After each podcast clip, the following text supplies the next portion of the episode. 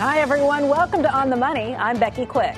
You may not like your cable bill or even your cable company, but is all of that about to change? New regulations and what they could mean to you. Whatever happened to waiting your turn? Why paying prime prices for prime time when you go out to dinner is the new trend, and yes, there is an app for that. Money in your pocket with interest rates near record lows. Is now the right time to refinance your mortgage? The tips and guidelines to follow, and why some old rules may no longer apply. And don't look now, but Valentine's Day is fast approaching. The company that wants to win the hearts of chocolate lovers everywhere. On the Money starts right now. This is On the Money. Your money, your life, your future. Now, Becky Quick. Here's a look at what's making news as we head into a new week on the money. More encouraging news about America's economy. The Labor Department says the 257,000 jobs were added in January. That's better than analysts had expected, and the numbers for prior months were revised higher as well. But the unemployment rate ticked up to 5.7% as more workers re entered the job force and started looking for work. The stock market started February with a bang, posting three triple digit gains for the Dow by Thursday, including a 300 point jump on Tuesday. In part, it was because of the rising price of oil. Stocks, though, fell on Friday. Some big earnings news this week. ExxonMobil coming in ahead of expectations, as did Disney and Twitter, in spite of slowing user growth. UPS matched estimates. Auto sales continued to rev up. Chrysler was up 14% in January, Ford was up by 15%, GM climbed 18%, and Toyota was up by 16%. And if you have both a Staples and an Office Depot in your neighborhood, that may soon change. Staples is buying the smaller office supply chain for about $6 billion. The deal still has to be approved by federal regulators. This year's Super Bowl was the most watched program in United States television history, nearly 115 million viewers. But the way we get our television is continuing to change from old media broadcast networks to cable, from satellite and now by streaming, with Netflix and Apple Television adding to the mix. Joining us right now to bring us what's next is Ken Auletta. He is the author, journalist, and the New Yorker's media critic. And Ken, it's great to have you here today. Nice to be here, Becky. We've, we've talked about the death of television for, for decades at this point, and you yourself have said that story's been overwritten. Where do you think we stand right now?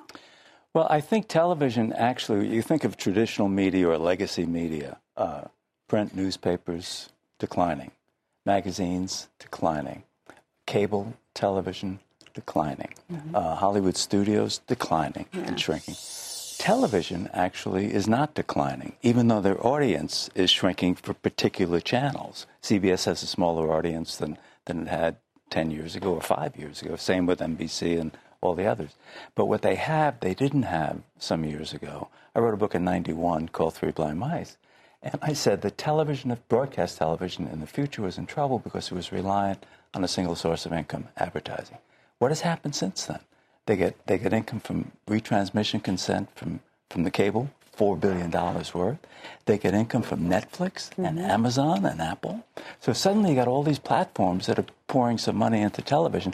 So parts of television that appeared to be weak some years ago are very strong. And that idea that content is king, you think that is one that still lasts for the next decade or two? I actually think that with technology, the consumer is king, mm. and the real king is the consumer because that consumer has that remote control device yeah. and can flick off any channel or any content they want. And, and how they get content matters to the consumer. The consumer, 50% of the people who have a PVR, who record their shows, skip the ads. So people, when you can, when they allow you to. Well, yeah. but but but Netflix has no ads. HBO right. has no ads. So uh, H, uh, YouTube you can skip the ads. So the question then becomes in the future, does that younger generation, which is brought up without looking at ads and watching on different screens, mobile devices, for instance, will they put up with what cable and the broadcast network want them to put up with, which is 20 minutes an hour of programming of advertising? You know, that younger generation, a lot of them, uh, we used to call them cord cutters, but now they're really never corders. They've never had right. to pay for cable for all of these things. They're used to getting things for free on the internet to a large extent. Do you think they are willing to pay to subsidize beyond maybe one or two subscriptions to a Netflix like Arena? I think that's a real question, particularly, you know, I think there's real anger that people have, and you see it in the cord cutting that's going on with cable, yeah. declining subscribers with cable. They're saying, why am I paying for a bundle? Why do I have to pay for ESPN, which comes out to about six dollars a month, I think, on average. Uh, when I don't watch ESPN, not everyone watches ESPN, for instance, and so they say, why do I have to have the bundle? Let's break up the bundle. And if you broke up the bundle, I wouldn't be paying eighty to ninety dollars a month just for a cable subscription, not counting my broadband. But you do have those diehard users for something like an ESPN, which would probably be willing to pay a lot more than six dollars a month. But but one of the things that's that's happening, and this is part of the future of television, ESPN, like HBO has already announced, is going to is going to cord cut themselves. They're going to say, "Why do I have to come in on the cable platform? Where can I just come be part of internet television like Netflix?" Mm-hmm. And so you can just subscribe to me alone and watch me over the internet. You know, it's all coming at a time this week where the FCC is laying down some new rules for how to regulate um, some of these telecom companies and cable companies, the ones who are providing broadband straight to your house. Uh, it's a little confusing for a lot of consumers to even try and figure out what net neutrality means. But do you think it's a good idea? For the FCC to be stepping in and regulating some of these companies like utility companies? I think it's, I, I, I, I find myself of mixed thinking about it. On the one hand, I worry that you get you, you intrude on, on innovation, which you need, and and you, you take away the investment opportunities that the cable companies and the telephone companies and others. Don't forget Google Google Fiber. You may have new technologies that will come up that give you wireless broadband at, at much greater speeds than we have today. Will, will will this impede that? On the other hand, you say I don't want to. Ha- I don't want people to say if I own a cable wire or a, tel- or a telephone broadband wire that I'm going to favor this content and not yours. Right. I'm going to give you slower speeds, and this guy I like faster speeds. And you know, one of the things, I mean, Netflix, for instance, consumes one third of all the broadband traffic you have. Right. Which to me, you brought up the idea of people who don't want to subsidize ESPN who don't watch it. I don't have Netflix. Why do I have to subsidize their viewing Well, the, the, the, fundamental question, which I have not seen answered to my satisfaction at least, is does the fact that Netflix or YouTube hog 50% of all the internet traffic, does that slow your traffic for right. what you watch if you don't watch those things? And that's a basic question, capacity question, which I'd like to see addressed more fully. Because if it does slow your, your service, then maybe they should pay more. Right. Ken, thank you so much for joining us today. My pleasure. Great to see you. With the rise of new media, there is a lot of talk of the death of the networks. This week, we spoke with CBS CEO Les Moonves, who disagrees and believes that content is king. It is about the content. I don't think television's ever had a better day. And by that, I'm talking about the networks and the premium cable networks as well. There is a quality of television on that's never been there before. This year, our company has created five new hits that we own. That content is what's going to continue to propel us and continue to make us really thrive. Our thanks to Les Moonves. Up next, we are on the money. Check, please. If you ever tried to score a reservation at the latest hotspot with no luck, well, guess what? There is an app for that, but it might cost you more than the tip. And later, it's most Americans' single biggest expense. Right now may be the right time to lower it. How to tell if now is the time to refinance your mortgage. And as we head to a break, take a look at how the stock market ended the week.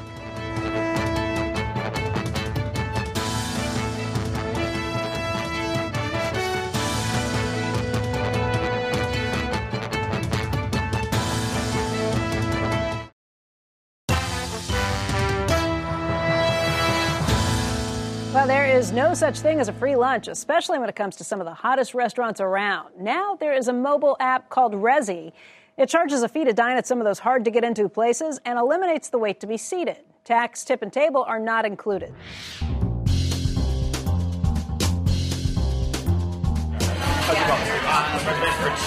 Resy is an app that you download in your smartphone or in a tablet and link it with a credit card, and then it gives you access to reservations at um, some great hard to get into restaurants throughout the city. This is what the guests would see all the restaurant options, Here's Charlie Bird. They could look at like Monday the 9th, they could see that 8 p.m. is open. You pay a fee, The fee fluctuates. I've seen it go down to, I mean, eight or 10 bucks a night per person. And then I think I've seen it for maybe like 20, 25 per person. We Toast table nine. Probably used it about 15 times so far in the last four months. So to me, it's worth paying for it because these res- these reservations book up months in advance. With Resy, I mean, a c- a couple days out, that table's probably still available.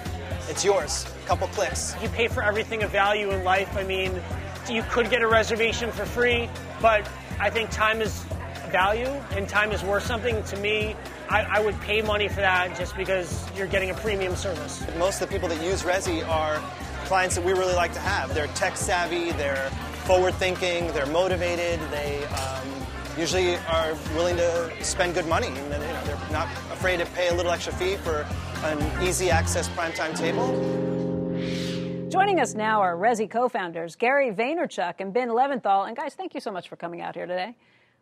Let's talk a little bit about it. What is Resy? How does it work? And how did you guys come up with the idea?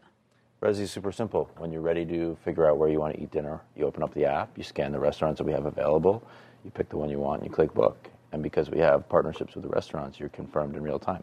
Gary, did you guys come up with this idea because you were having a hard time getting seats sometimes? Uh, as somebody who's been involved in watching Uber and, and, and Airbnb and all these on demand marketplaces happening, both of us were in a transition in our career. I was starting a fund. Ben was exiting from another company, and it was serendipitous over a dinner at a place that was hard to get. But because Ben comes from that world, he gave us access, and we said everybody should have this access, and that's where that started the process. Okay, I- will tell you that I applaud the innovation that you guys are bringing to this. I appreciate the creativity, and I think you are making it easier for people to very quickly get these tables. But I'll also tell you there's a part of me that thinks, wow, I didn't have to pay for that before, and now I may have to pay for it. I got the chance to talk to Mario Batali this week. I wasn't sure where he was going to come down, but here's what he had to say about it. Why don't you listen in? I think that's a little stinky. You know, they they come to us and they ask us, listen, how can we get more tables? And and, and, we're, and we're like, but you're going to charge people more money for something that's already democratically available. Thank you. Well, if you can't get a reservation, you go in and you be nice. How about just go to the front door of the restaurant and be nice to someone? You'll get a table. Guys, how do you respond to that? Naive. I mean, I think that's naivete. Because p- please, please, America, go to the hottest restaurants in America, walk up and be nice to the maitre d' and get a table. That is naive at best. The amount of dollars that are being slipped, the amount of tables being helped for VIPs. It's the right thing for Mario to say, and I have a ton of respect for that. But the truth is, it, it's not democratic to the places where people want to be. Plus, let's call it what it is. We're seeing this happen with Uber every day. People value time more than anything. I would absolutely pay 10, 20 or 30 dollars to save 45 minutes. That's me. That's not for everybody and that's okay. But the number one asset in our society today is time. And that is the answer. And so it sounds romantic Yeah. and it sounds like it's the right thing he needs to say, but that was ludicrous to watch. Ben, what do you have to do Uh, to look, get a I, table? Mario is one of the guys in this business I respect the most, but he's lying, right? The idea that he's presenting is a great one, and if it was if it was the reality, we wouldn't have a business. So tell me how it works on Resy. Let's say that I want to get a table. What are some of the restaurants I could get into? How much am I going to end up actually paying for that? It really runs the gamut. It depends on the restaurant. It depends on the day of the week. It depends on the time of the night. But you could go to Minetta Tavern if you want to sort of go sort of to a classic sort of New York hotspot. We have Balthazar on the platform. We have Charlie Bird on the platform. We have uh, a restaurant called Cosme, which is brand new. It just got three stars in the New York Times on the platform. Out in LA, places like Terrine and Smoke Oil Salt um, and uh, Yellowtail. but what can I do? Like 10 or 20 bucks and I can guarantee that I can get my table on time when I show Right. up? I mean, and, and look, go to Open Table. Go be nice to Mario's people and show me and show me eight o'clock for people, right, on a Friday night. This is the same old game where we're romantic about the way we don't want it to be, whether it's social media, whether it's the internet itself, whether it's mobile phones, we have romance, right? And romance puts people out of business. You guys are swaying me. You are actually changing my opinion as we speak The about reason we're swaying you is because we're just having a real conversation. Look, do you think we're naive? Like we're big boys. Like the thought of paying for something that wasn't charged for before was fine, but there's this hidden underworld. And that's what's always happened. It's been inside baseball forever. Normal people aren't getting into these places. And even A list people that aren't connected to that place are getting into those places. So you guys are East Coast, West Coast right now, New York and LA. Where do you go from here? Miami's next. We like DC a lot. We like markets all over the country that people love restaurants and love food, and we'd like to be in all of them eventually. So uh, how much usage are we talking about right now? Well, we have 25,000 downloads, and that number is growing at a, at a pretty healthy clip. And, um, you know, we're doing hundreds of seats on a Saturday night. All right, Ben, Gary, thank you guys so much for coming in, and well done. Very Thank convincing. You. Thank you. Mm-hmm. Up next, we are on the money. An alarming number of Americans don't know a crucial number when it comes to their largest expense, but now may be the right time to lower it. Also, later, chocolate and Valentine's Day, they go together hand in hand. We're going to find out why one big name candy company actually wants to be, believe it or not, a little less fancy.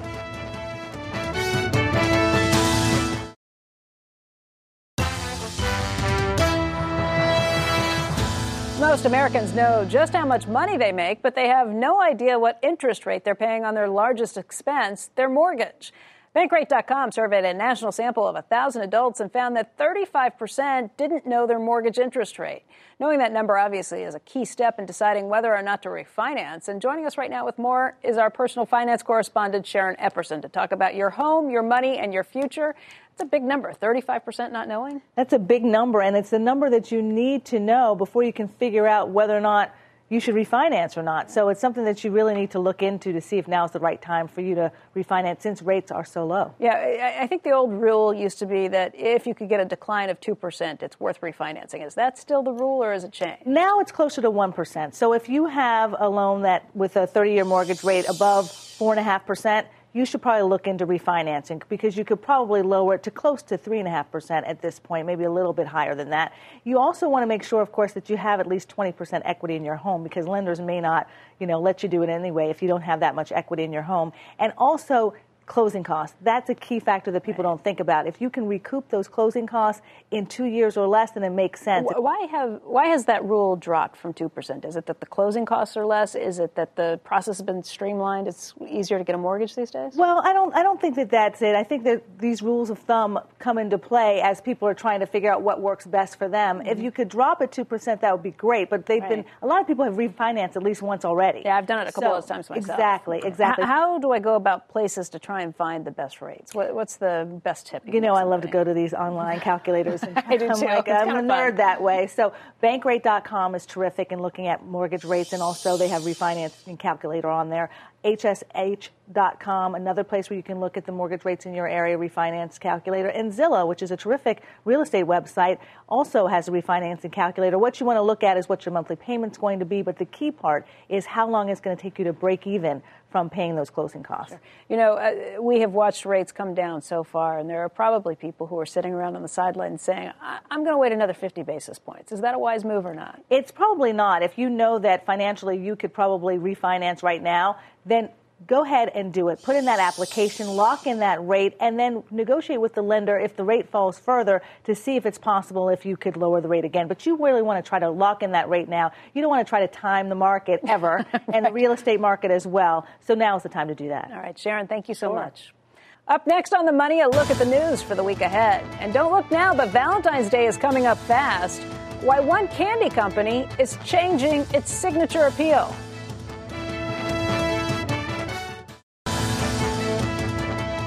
Our show and on our guests, you can go to our website, otm.cnbc.com. And you can follow us on Twitter at On The Money. Here are the stories coming up that may impact your money this week. Earnings season is winding down, but Coca Cola, CVS, Pepsi, Cisco, Tesla, and Kellogg's will all be reporting. On Wednesday, the Energy Department releases its weekly petroleum status report. That's a possible indicator of oil prices and prices at the pump. Thursday brings retail sales numbers for January. On Thursday, it's also 52 years since construction began on the Gateway Arch in St. Louis. That was back in 1963. And oh, how time flies when you're having fun. On Friday, we'll be getting the first estimate of consumer sentiment for February. Cupid's holiday is right around the corner, and it is prime time for the chocolate business. The National Confectioners Association is projecting more than three quarters of a billion dollars will be spent on Valentine's Day chocolate sales nationally this year. Godiva obviously is in the high end of that mix.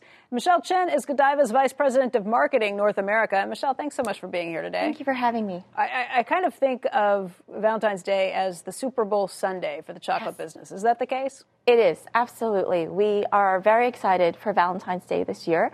We actually are really focusing in last 14 days as we get into Valentine's Day, and it's a great time to really celebrate love.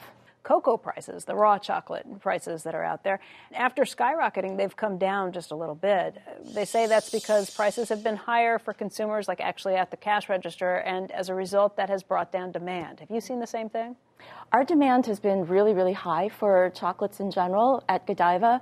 We have also expanded our portfolio. We obviously have a cornerstone in gifting and will remain very much a gifting brand. But at the same time, we know that our consumers love to enjoy Godiva every day. So we also have an accessible line where when they can't get to a Godiva boutique, they can go to um, other accounts that we sell the product in to really enjoy chocolate bars and, and wrapped chocolates. You know, I can't have this stuff sitting in front of me without actually trying some. So I'm going to indulge if you don't mind. Please, absolutely. But why is it such a last minute rush? Why do you think guys are waiting to the last minute to come in and buy it? And uh, who are your biggest customers? Is it men or women? Interestingly enough, the last two days of Valentine's Day, if you come through a Godiva store, it is almost 80% males. they are coming in right before the lunch rush uh, with all their other guy friends, and they're trying to figure out what to get for their significant other. So um, it's, a, it's a great way for them to bond, get into stores, pick out the products, and be ready for Valentine's and Day. And as long as you bring home something good, you will be forgiven Absolutely. for waiting till the last minute. Michelle, thank you. Thank you. It's great to see you. That is our show for today. I'm Becky Quick. Thank you so much for joining me. Next week, cybersecurity. Is your personal data at risk? The CEO of one company that says it can keep you safe. Each week, keep it right here. We're on the money. Have a great one, and I will see you next weekend.